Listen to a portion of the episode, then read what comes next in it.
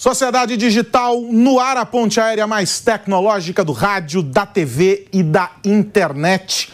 Vamos juntos aqui pela Jovem Pan News, desvendando os mistérios deste mundo cada vez mais conectado e mostrando os impactos da tecnologia no nosso cotidiano. No programa de hoje, nós vamos tratar de dois temas que estão aí quentíssimos. O primeiro deles é a busca dos Estados Unidos por cercar os meios de financiamento do Hamas. E aí eles esbarraram em uma questão.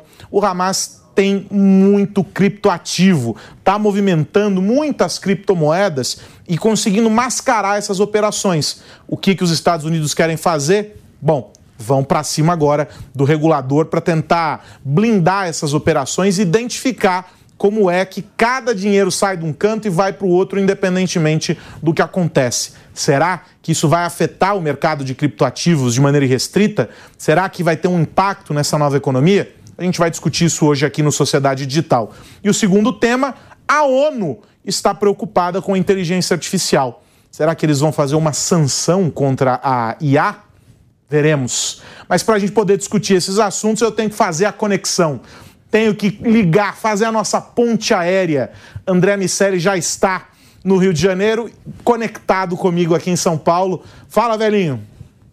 Ponte aérea estabelecida, Carlos Aros. Vamos debater os impactos da tecnologia na sociedade. Como você falou, são assuntos que de alguma maneira se tocam.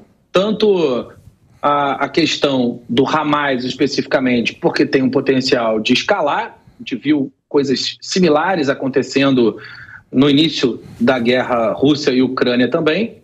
E a ONU, evidentemente, tem uma questão que acaba impactando todos os países. Então, de alguma maneira, são, são dois temas que falam sobre como a humanidade, da sua, da sua forma mais ampla, vai lidar com a tecnologia e seus desdobramentos. Vamos começar pela história dos criptoativos, porque embora a gente tenha essa semana alguns desdo... esta semana, né, alguns desdobramentos bem interessantes é, em função desse rastreamento que tem sido feito, é, desde o dia zero, né, desde o momento zero uh, desse conflito, já houve é, discussão a respeito dos meios de financiamento do Hamas.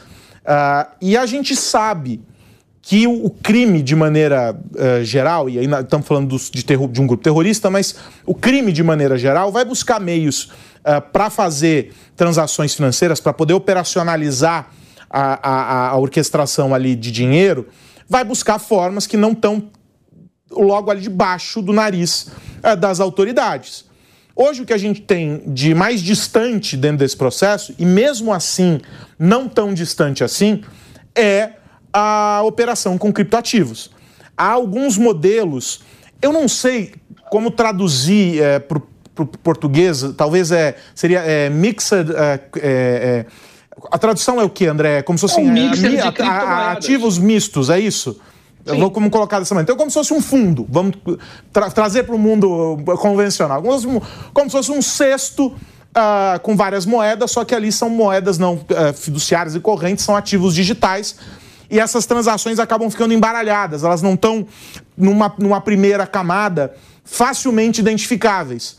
E aí tem todo um processo que envolve também as operações com criptoativos que fogem do sistema regular, com moedas outras que não estão dentro do, do, do hype, vamos colocar assim, não é o Bitcoin que está todo mundo olhando, elas estão operando numa outra camada, numa outra esfera, que acabam também dando sustentação e são meios de promover essa distribuição de dinheiro.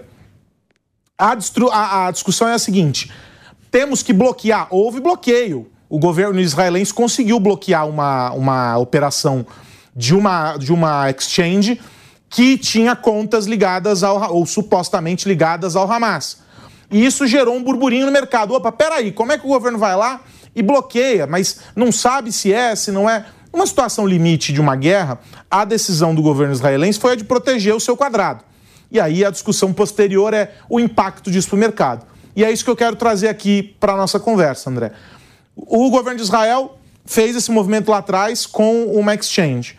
Agora os Estados Unidos propondo enquadrar tudo que é operação ligada a esses ativos mistos é, como lavagem de dinheiro, como tentativa de, de algum tipo de, de irregularidade ou de ilegalidade ali dentro do processo financeiro. É, que impacto isso pode ter num primeiro momento para um ambiente que já é muito volátil e incerto, que é o das criptomoedas, por toda a trajetória que a gente já reconhece e que está ligada à história da, de inovação, de um modelo novo que chegue, aquela coisa toda que a gente já discutiu muito aqui.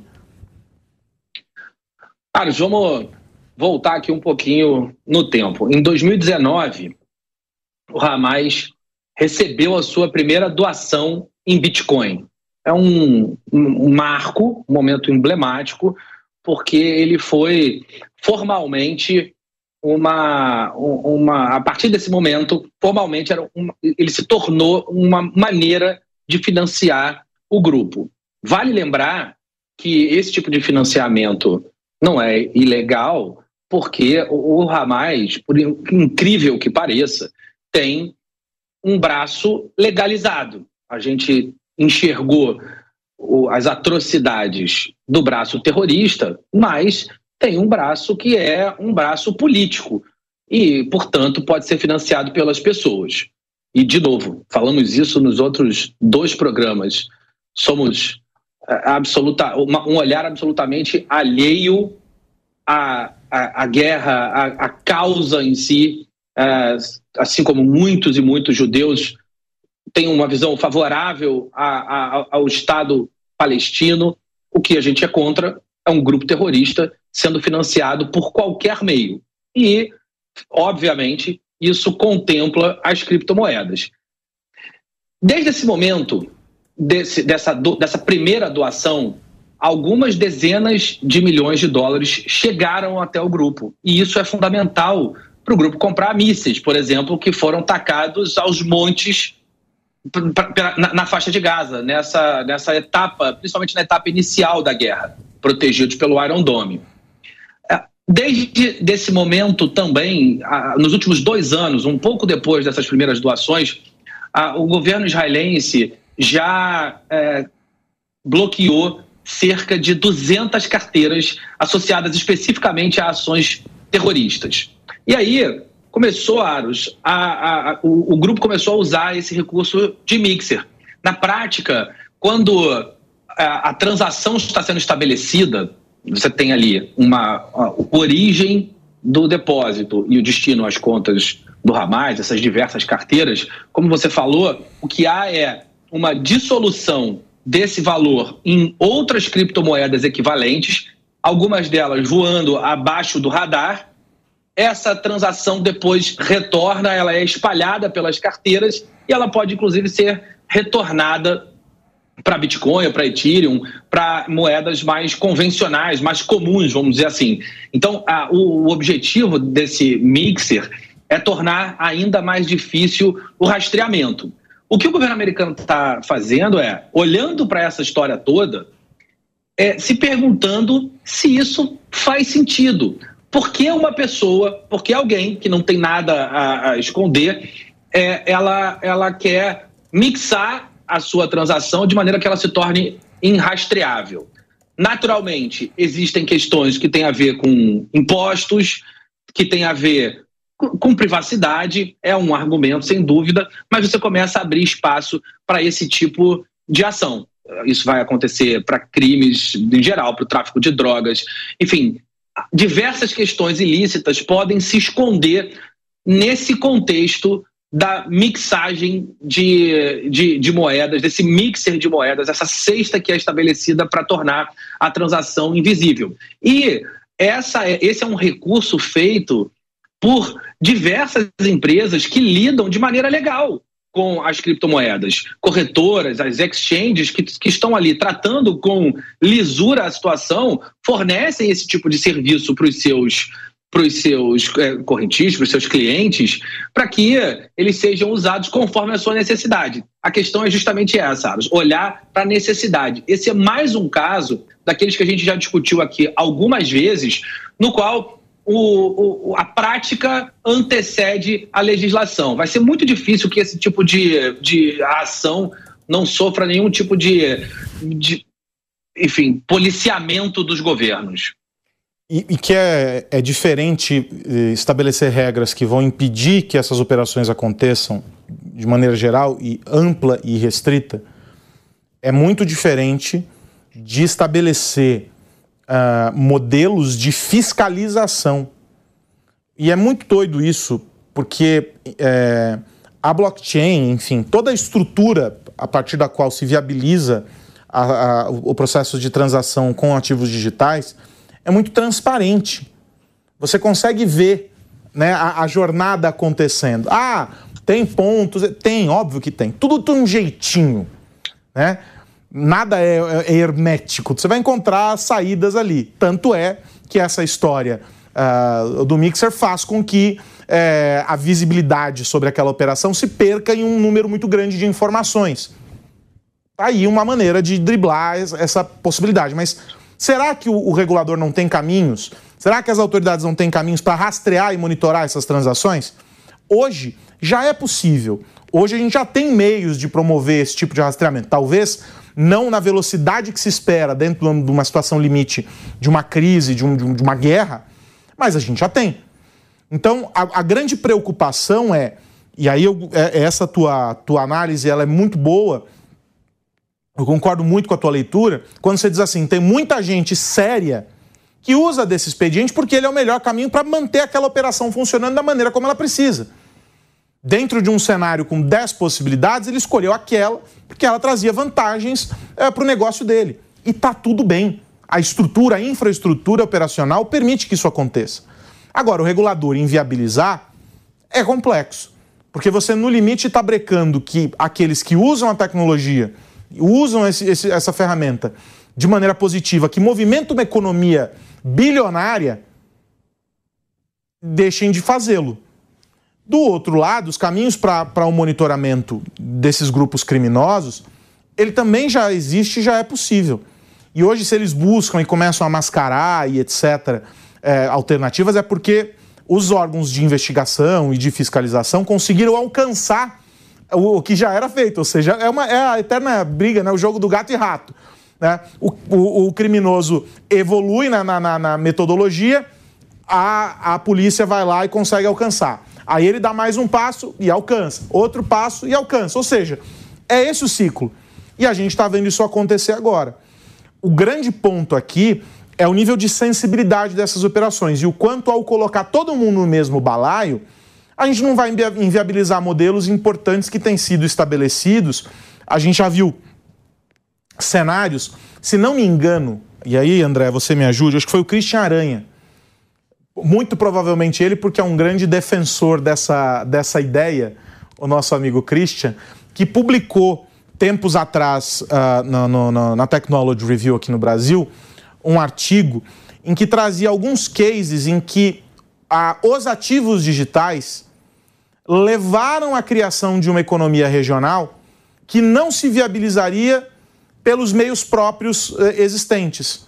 É, a, a, a adição da tecnologia àquela, àquela estrutura, àquela condição, fez com que uma economia florescesse ali. Esse artigo está publicado no site, acho que é do Christian, eu tenho quase certeza que é dele. Uh, e há uma reflexão interessante sobre quando bem utilizada, essa tecnologia preenche vácuos ou complementa uh, cenários em que sozinhos os meios convencionais não estavam dando conta. E esse me parece ser o caso aqui. Colocar na manchete que os criptoativos é, estão ligados a grupos terroristas, a, a, organizações criminosas, a lavagem de dinheiro e a tudo isso que a gente vê, é um reducionismo absurdo. Porque as outras moedas também estão sendo usadas pelo terrorismo, são usadas pela lavagem de Tudo acontece. Por que, que a gente vai demonizar um uh, e, e, e, não o outro? O problema não está no meio, está na, na finalidade que se deu. E é, é ela que precisa ser investigada ou seja, o ato em si e o autor do ato, que precisam ser observados. Eu tenho um pouco de medo nesses momentos de crise, quando decisões tão peremptórias assim são tomadas, André, porque a gente acaba ignorando um cenário mais amplo, né? É, Aros, é, seria muito difícil, e a gente já conversou sobre isso aqui algumas vezes, imaginar que aquele cenário inicial que motivou a criação das criptomoedas que se confirmasse que nós agora estaríamos ou teríamos à nossa disposição um instrumento para trocar recursos financeiros de maneira supranacional, quase anárquica, que é, inclusive, uh, um atributo associado à própria construção da internet na sua primeira fase. Né? Não no seu embrião, que aí é, a gente fala da, da DARPA, de instituições militares, do MIT, de pesquisas que dão suporte ao governo americano naquele momento de Guerra Fria, mas logo depois, quando as universidades começaram a se apropriar das possibilidades, essa visão quase anárquica, como eu disse, ela nasceu. As pessoas entendendo que ficariam ah, livres dos veículos padrões de comunicação, é, que poderiam falar livremente e colocar as suas ideias em sites, um tempo depois blogs. E a gente foi vendo essas ideias sendo ajustadas ao longo do tempo. A, a web com, com as redes sociais, quando a gente criou esse movimento multidirecional e, e deu megafones para todo mundo. O Chris Anderson, que foi editor-chefe da Wired por muitos anos, é, falava muito sobre as formigas têm megafones. Né? O momento em que toda a humanidade pôde começar a falar, um tempo depois, é, é, é essa fala acabou sendo cerceada. E aí existem discussões muito complexas sobre o que pode e o que realmente não pode ser dito, o nível de ofensa, a lei vigente para uma determinada pessoa, quando uma pessoa de um país que pode falar determinada uh, frase sobre alguém, quando ela profere essa frase é, para uma pessoa que está num outro país, é, aonde esse tipo de declaração é crime, qual lei vale? É, ou vale a da rede social, que é a plataforma?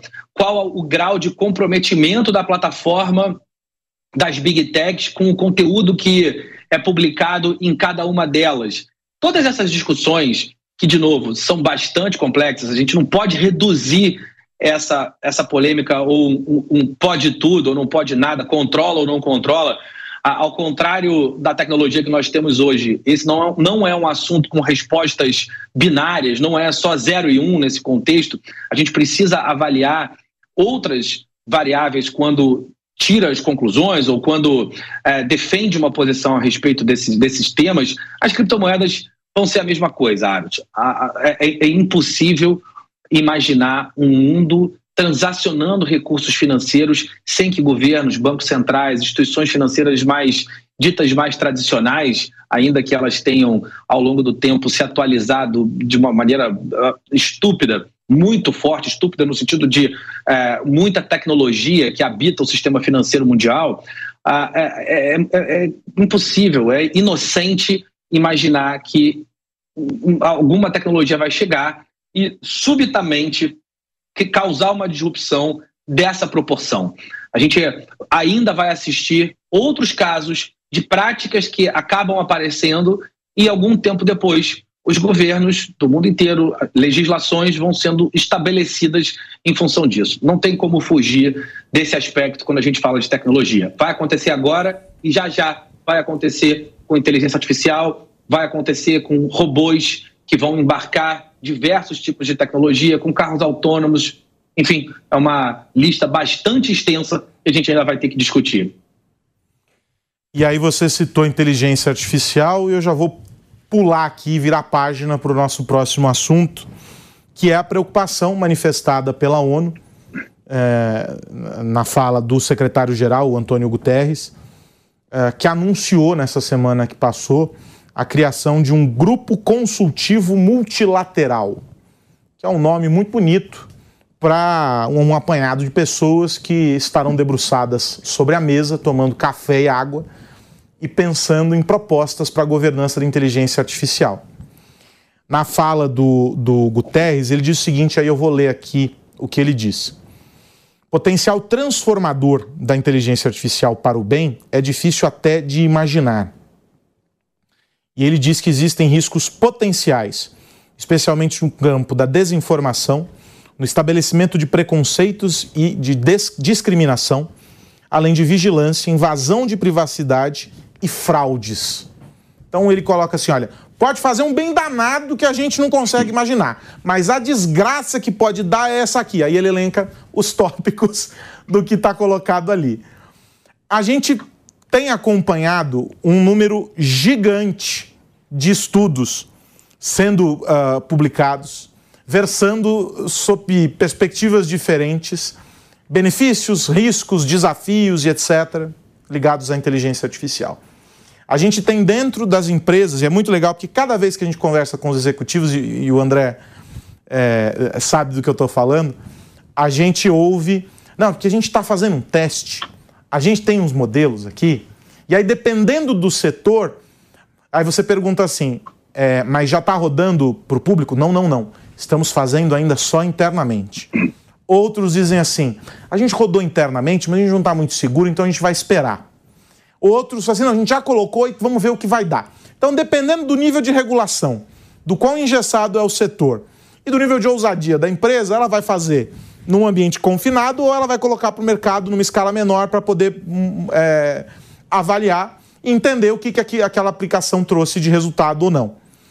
Mas esses tópicos, regulação, a própria adoção e o que é eficiente ou não dentro desse modelo, quem desenvolveu e o que está por trás daquela tecnologia, e, enfim, to, toda essa, tudo que se, se estende a partir desse tópico, ainda é um, um, um oceano, como se fosse um mar assim, completamente desconhecido pelos navegantes, repleto de criaturas mitológicas e monstruosas que a gente não faz ideia do que são.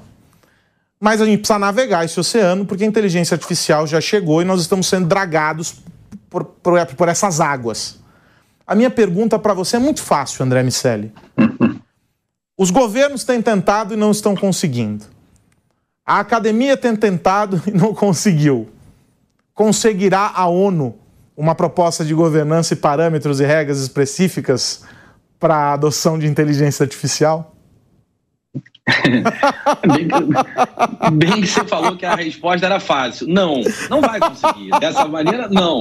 É, se, Muito bom. Se você me perguntasse como fazer isso, aí a, não, essa, essa eu Fica um pouco mais mais Se eles vão conseguir, a resposta é não. Não, pois é. É aquela, aquela história que a gente fala com bastante frequência que para todo problema complexo existe uma solução simples, elegante e errada. Não, não, não é assim ainda, né, Aros? É, esse tipo de discussão ele é importante.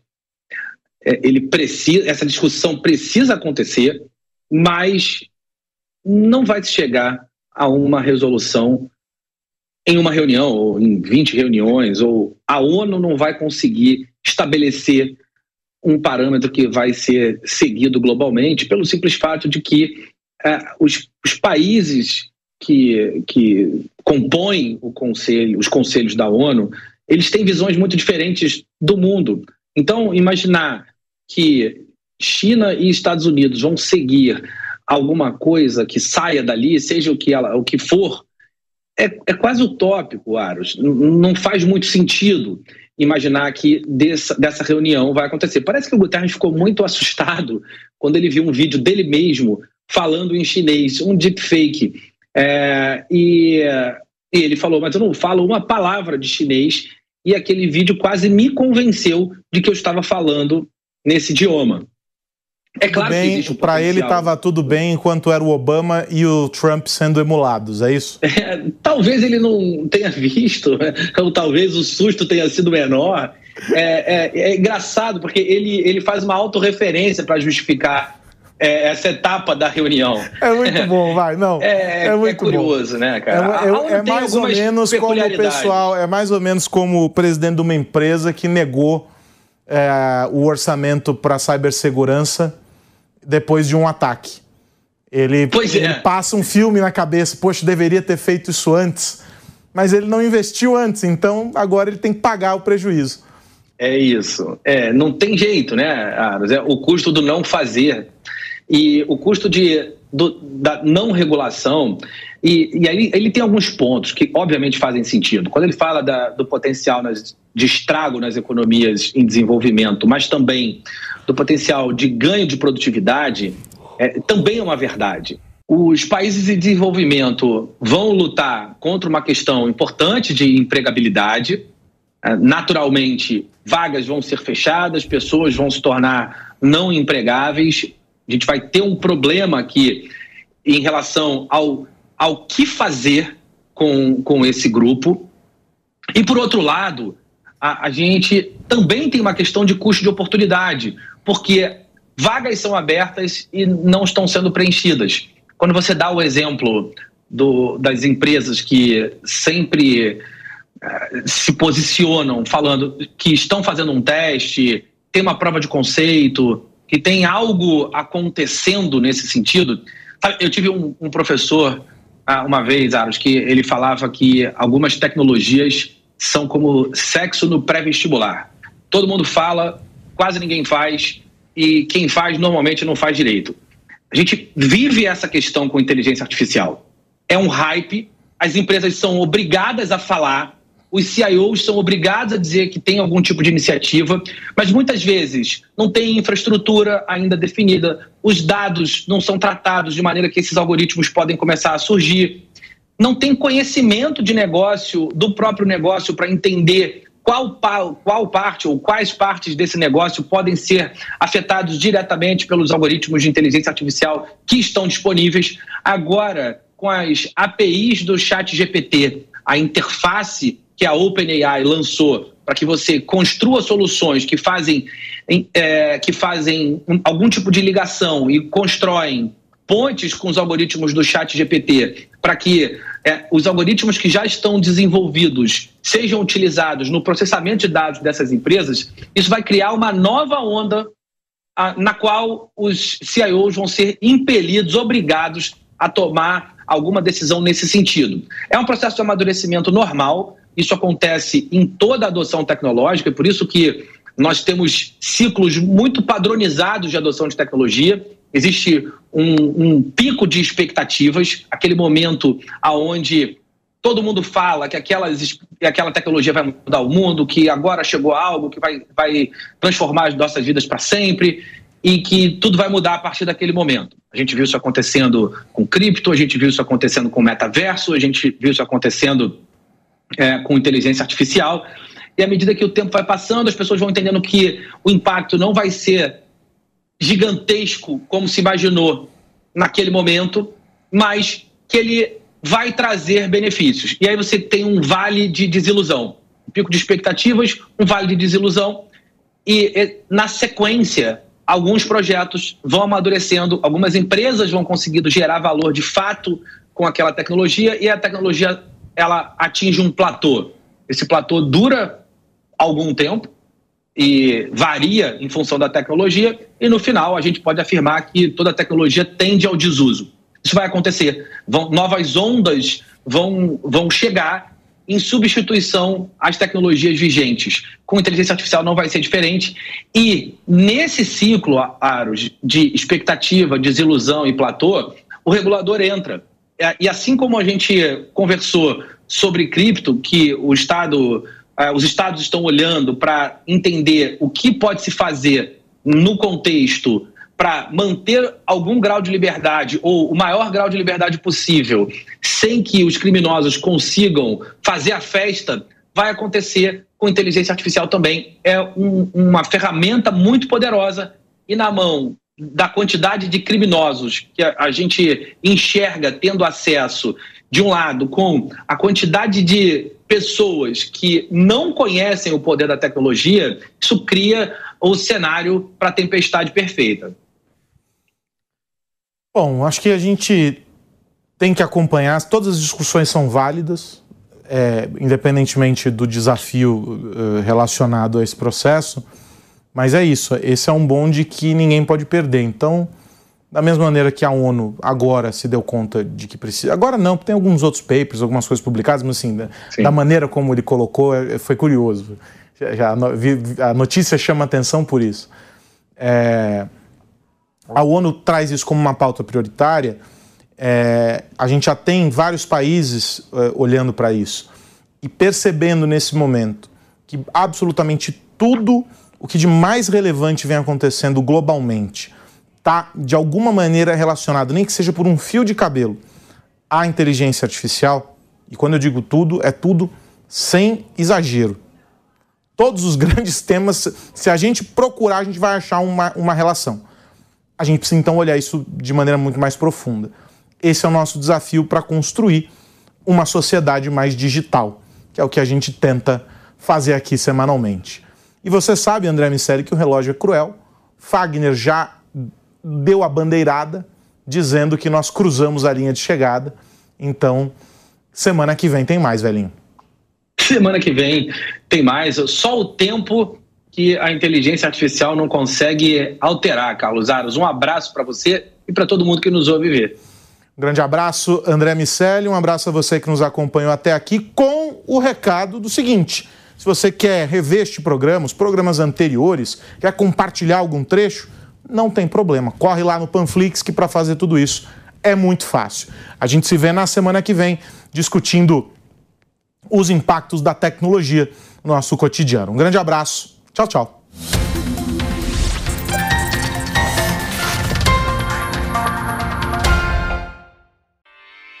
Realização Jovem Pan News.